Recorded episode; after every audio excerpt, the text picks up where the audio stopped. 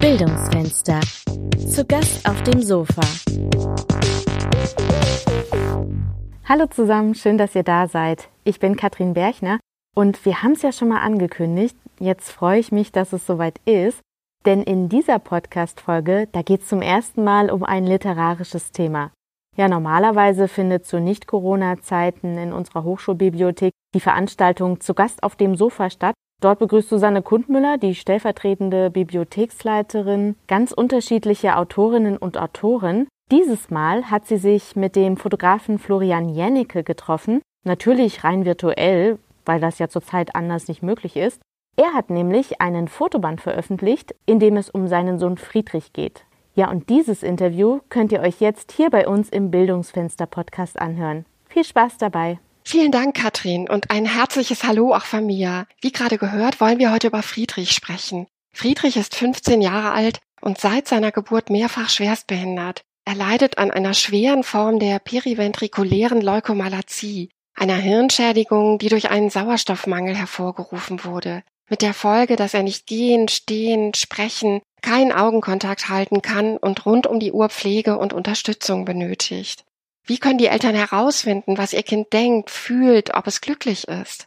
Florian Jennecke hat sich seinem Sohn von Beginn an auch mit der Kamera genähert. Was Bilder leisten können, welche andere Form der Kommunikation sie ermöglichen und warum er sich für eine Veröffentlichung dieses doch sehr privaten Materials entschieden hat, Darüber möchte ich mich mit ihm unterhalten.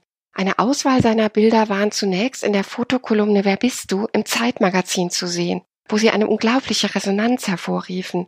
Nun liegt das Buch zur Kolumne vor, das in seiner Kombination aus Bild und Text intensive, berührende Einblicke in das Leben mit Friedrich gibt. Herr Jennecke, Sie haben sicher viele, viele Bilder von Ihrem Sohn gemacht. Wann ist die Idee eigentlich entstanden, Friedrich nicht nur privat, sondern auch für die Öffentlichkeit zu fotografieren? Also das war ein langer Prozess. Ich bin ja nun Fotograf und vor allen Dingen Porträtfotograf, also Porträt und Reportagen mache ich.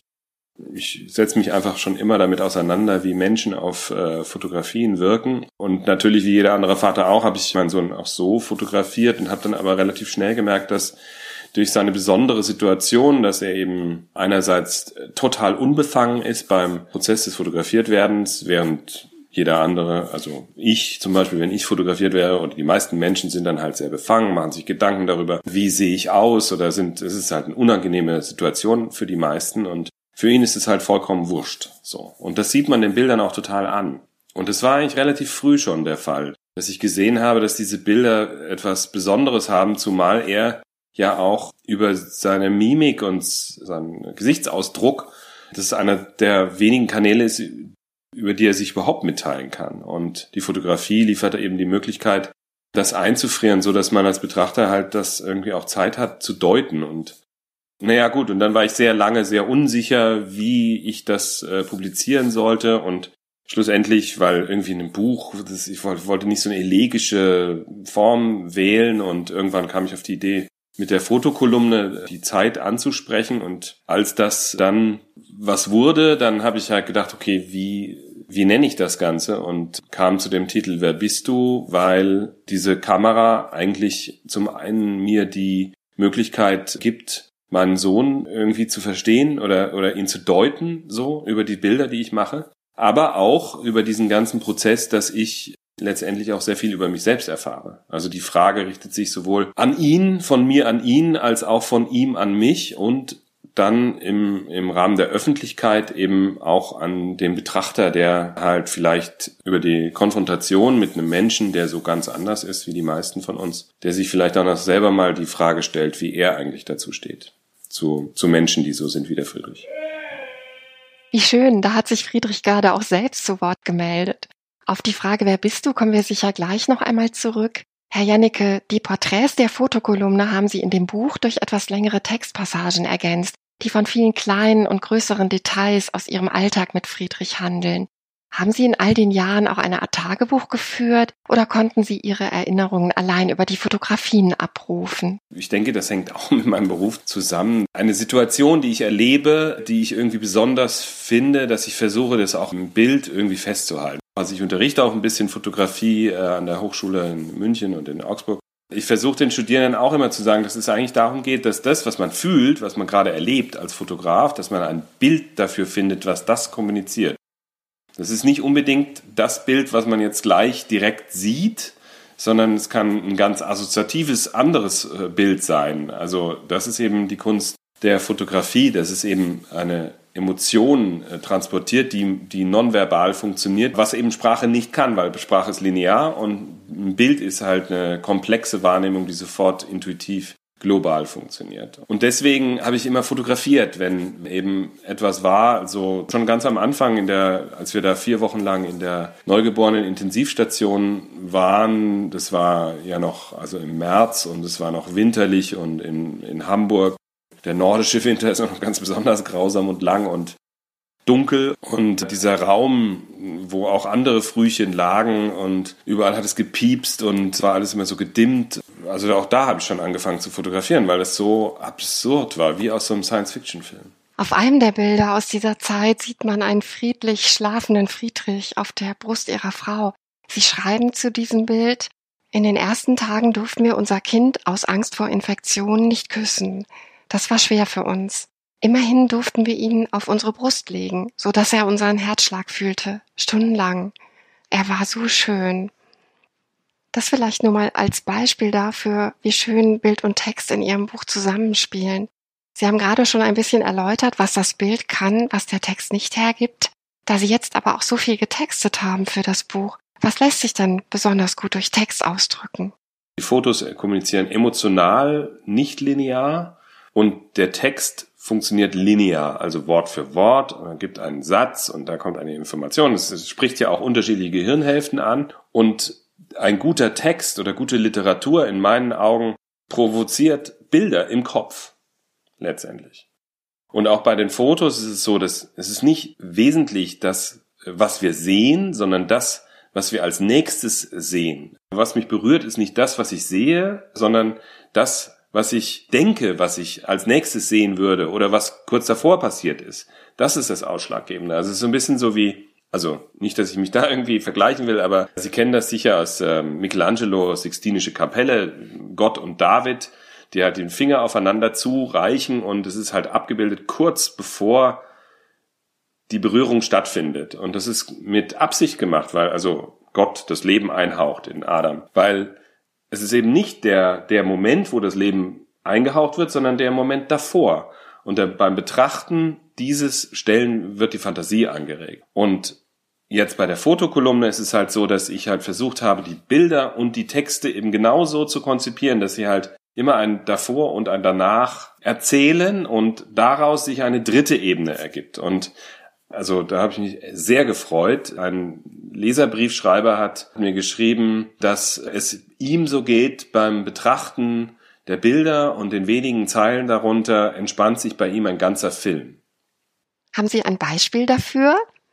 Es gibt ein Bild, darauf habe ich auch interessanterweise, das erschien im Juni, wirklich mit am meisten Reaktionen bekommen und da ist er kaum zu sehen. Und zwar ist es ein Foto, das haben wir im Urlaub aufgenommen und meine Frau hält den Friedrich auf der Toilette. Man kann das aber kaum erkennen. Ähm, es ist sehr dunkel da drin und es ist nur so eine Stimmung. So.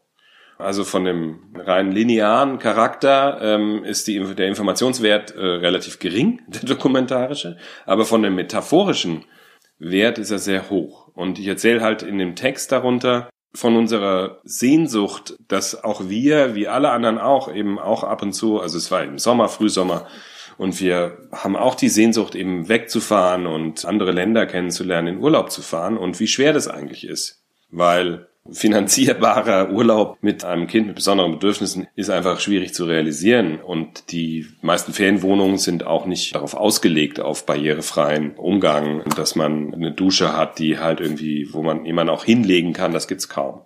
Und äh, daraufhin haben sich sehr, sehr viele Menschen gemeldet und ähm, auf dieses Bild also ganz süße äh, Briefe geschrieben und hat gesagt, ja, und kommt doch zu uns. Wir haben ein Ferienhaus in der Türkei, ist zwar noch nicht fertig, aber wenn es fertig ist, sollen wir vorbeikommen. Also wahnsinnig nett. Ich erzähle dieses Beispiel, weil es halt wirklich tatsächlich ein Foto ist, wo man fast nichts sieht drauf. Also was recht dunkel ist, aber es geht eben. Das illustriert es eigentlich ganz gut, dass es halt doch sehr gut funktioniert hat. Es gibt auch viele Bilder in dem Buch, auf denen man mehr von Friedrich sieht, aber nicht unbedingt die Tatsache, dass er eingeschränkt ist, also von seiner Behinderung eigentlich kaum etwas zu bemerken ist. Mir war es ganz wichtig, dass, also sowohl in der Fotokolumne als auch in dem Buch, dass es nicht darum geht, um das Thema Behinderung oder dieses soziale Konstrukt, dass es jetzt um einen Befund geht und wie man das jetzt so technisch bewältigt, sondern es geht mir im Gegensatz dazu darum, den Mensch zu zeigen. Weil ich finde halt in der Darstellung von behinderten Menschen, das wird immer zugespitzt. Entweder auf so eine Ikonografie, ach, das ist aber trotzdem süß und die sind doch trotzdem liebenswert. Oder eben halt so dieses bemitleidenswerte Mitleidheischen. Und der Mensch dahinter, die Persönlichkeit des, dass es einfach Menschen sind, die uns auch allen sehr viel zu geben haben, das verschwindet halt hinter dieser klischeehaften Darstellung. Und ich habe mich bemüht, eben Bilder auch zu finden, wo ich ihn sehe als Kind, ein normales Kind. Und erst vielleicht im, im Text oder auf den zweiten Blick wird deutlich, dass er ein medizinisches Problem hat. Aber es geht nicht darum. Das wäre genauso wie wenn jemand Diabetes hat, das sieht man dem auch nicht an. Aber dass man die ganze Zeit nur über Diabetes redet und nicht über den Mensch an sich. So. Das hatte was sehr Bevormundendes und ich habe mir Mühe gegeben, eben das in den Bildern, den Akzent eben auf ihn als Persönlichkeit zu setzen. Und wie Sie gerade schon erzählt haben, Friedrich hat eine ganz besondere Ausstrahlung. Er ist unglaublich fotogen, ein wirklich starkes Modell, würde ich sagen. Ja, das finde ich auch. Also ich meine, das ist natürlich schön, dass Sie das sagen. Also ich glaube, jeder Vater findet seine Kinder natürlich total süß. Aber es ist auch wirklich so. Er hat eine unglaubliche äh, Ausstrahlung. Auch Menschen, die ihn kennenlernen, also jetzt in 3D, die sind also relativ schnell von ihm gefangen, sofern sie sich denn einlassen. Natürlich muss man mit jemandem, der nicht sprechen kann, muss man sich ein bisschen mehr Zeit nehmen und ein bisschen mehr Ruhe und das ist ein bisschen mühsam. Also auch für mich, wenn ich jetzt andere Menschen mit Behinderungen treffe, die so sind wie der Friedrich, weil jedes Kind ist total individuell und da muss man irgendwie für sich selber auch eine gewisse Ruhe finden und zulassen. Aber dann ist es eben auch sehr, sehr bereichernd. Sie haben anfangs erzählt, dass Sie mit Friedrich nur sehr eingeschränkt kommunizieren können. Sind Sie ihm näher gekommen über die Arbeit an der Kolumne, an dem Buch? Gibt es neue Antworten auf die Frage, wer bist du? Was ihn angeht, wie er ist, also er lebt, und das ist eigentlich das Wichtigste, er lebt halt komplett im Moment und er ist ein unglaublich freier Mensch im Vergleich zu uns, die wir halt immer irgendwie in irgendwelchen Zwängen gefangen sind. Und diese Zwänge, die hat er gar nicht. Und das hat etwas extrem Beneidenswertes. Ja, er ist, er ist wirklich der freieste Mensch, den, den ich kenne. Und er ist in sich glücklich. Also das ist Resultat unserer Bemühungen, ihn halt frei von Schmerzen zu halten. Also das ist jetzt nicht alles, klingt alles so rosig. So einfach ist es leider auch nicht. Aber für sich genommen ist er, ist er halt immer im, im Hier und Jetzt. Und das hat, das hat was sehr, sehr Schönes. Um beim Hier und Jetzt zu bleiben und noch kurz in die Gegenwart zu schauen. Im Moment spitzt sich die Lage ja leider wieder richtig zu. Wie ist es Ihnen im Corona-Jahr ergangen? Konnte Friedrich noch in seine Schule gehen? Wie hat sich der Alltag eigentlich dort gestaltet? Für die Förderschule war das wirklich viel schwieriger, weil eben diese ganzen Behinderteneinrichtungen in diesen ganzen Notfallplänen der Regierung, also zumindest hier in Bayern, als letztes kamen. Also die wurden halt einfach übersehen. Also man hat erst über die Regelschulen geredet, die Abschlussklassen und so weiter, dann über die Grundschulen und dann über irgendwann mal die Altenpflegeeinrichtungen und dann haben wir gesagt, ach, es gibt ja noch äh, behinderte Menschen. Und da gibt es nochmal eine Staffelung, und zwar ist es die behinderten Schulen, also für Kinder, die sind noch ein bisschen besser gestellt als die Erwachsenen, weil Erwachsene Pflege, um die kümmert sich wirklich gerade keiner. Und da habe ich auch wirklich sehr erschütternde Zuschriften bekommen von Menschen, die dort arbeiten. Kinder haben noch so einen gewissen Nestschutz. Wenn die halt dann erwachsen sind, dann sind es einfach nur noch Behinderte. Die sieht man nie. Die sind einfach völlig aus dem Fokus raus. Und das finde ich wirklich sehr, sehr eine Schande ist vielleicht zu viel. Es ist einfach nur traurig, dass, dass unsere Gesellschaft einfach diese Menschen einfach überhaupt nicht wahrnimmt, sondern einfach nur als Probleme. Und das ist in Deutschland schlimmer als in anderen Ländern. Also in den USA zum Beispiel, also ich meine, gut, in den USA sind viele andere Dinge vielleicht nicht so toll, Aber ich, das habe ich zum Beispiel oft gehört, dass also behinderte Menschen einen ganz anderen Stellenwert haben und viel integrierter sind und einfach mehr wahrgenommen werden als Teil des Lebens, Teil unserer Existenz. Und also da gibt es noch viel zu tun. Wie schön in diesem Zusammenhang, dass die Fotokolumne im Zeitmagazin weitergeht. Friedrich ist ja jetzt selbst an der Schwelle zum Erwachsenensein und insofern wunderbar, dass wir weiter von ihm lesen und ihn sehen werden. Und was ich besonders toll finde, nicht nur ihn, sondern auch seinen Bruder, der bisher in den Porträts ja gar nicht auftauchte. Richtig. Und in der Fotokolumne auch nicht und im Buch auch nicht. Und zwar, meine Frau und ich, wir waren auch voller Ängste. Es war ja schon eine Überlegung, den Friedrich, den man ja nicht fragen konnte, ob das ihm gerecht wird, wenn, wenn ich das mache. Das ist ein Dilemma im Prinzip, weil es, es gibt wirklich keine Lösung, weil er kann sein Einverständnis nicht geben. Aber auf der anderen Seite, was uns überzeugt hat, war, dass die Alternative gewesen wäre, dass man ihn eben nicht zeigt.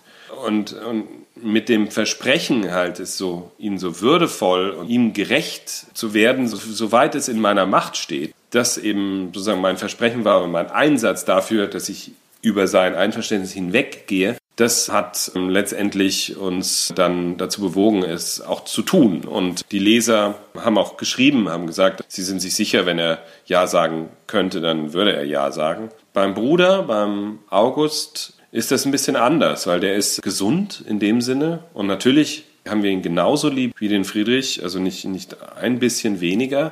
Aber der steht sozial in, einer anderen, in einem anderen Fokus. Also weil er halt in der Klasse ist und er war in der Grundschule damals in der vierten Klasse und er hat sehr darunter gelitten, dass seine Mitschüler halt eben halt gesagt haben, dein Bruder ist doch so ein Spast und so und voll behindert als abwertendes äh, Schimpfwort. Das hat ihn völlig verstört und tut es auch heute noch. Also jetzt ist er ein bisschen er ist selbstbewusster darüber geworden, aber wir wussten halt einfach nicht, ob wir da nicht vielleicht ihn in Gefahr bringen, wenn irgendwie über die Medien oder hintenrum er da in den Fokus kommt. Und das war der eine Grund. Der andere Grund war, dass seine Geschichte natürlich genauso erzählenswert ist und genauso komplex, weil das Aufwachsen mit einem Bruder wie dem Friedrich ist schwierig. Und er wird den Friedrich länger haben als wir Eltern. Und das ist eine extrem schwierige Situation. Und diese beiden Stränge zu vermischen oder da eine angemessene Art und Weise zu finden, das ist schon wirklich überfordernd. Also vielleicht macht er das auch mal, vielleicht sein eigenes Buch schreiben darüber.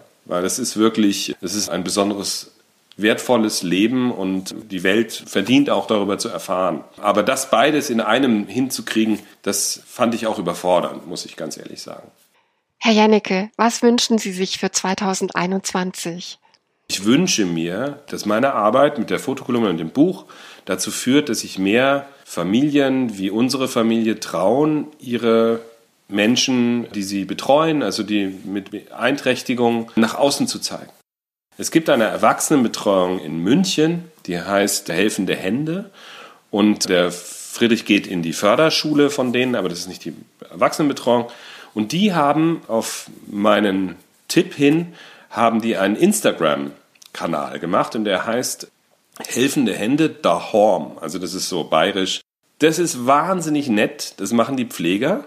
Und die, die machen Fotos von den Insassen und was die mit denen zusammen machen. Wenn die Plätzchen backen, wenn die einen Ausflug machen, wenn die Musik machen, wenn jemand Geburtstag hat. Und das ist wahnsinnig nett und schön und es freut mich jedes Mal, wenn ich ein Bild sehe von denen, weil dann sieht man sie wenigstens mal so. Und deswegen möchte ich jedem Hörer dieses äh, Podcasts anheimleben, der vielleicht bei Instagram ist, dass er sich das mal anschaut. Und ich hoffe, dass es mehr und mehr äh, Menschen, die ähnlich sind, die in pflegenden Berufen sind, dass sie einfach mehr erzählen, einfach mehr sichtbar werden, weil ich glaube, nur so kann Veränderung passieren. Lieber Herr Jannecke, vielen, vielen Dank für das schöne Gespräch. Mögen Ihre Wünsche in Erfüllung gehen und alles Gute für Sie. Das wünsche ich Ihnen auch. Vielen herzlichen Dank.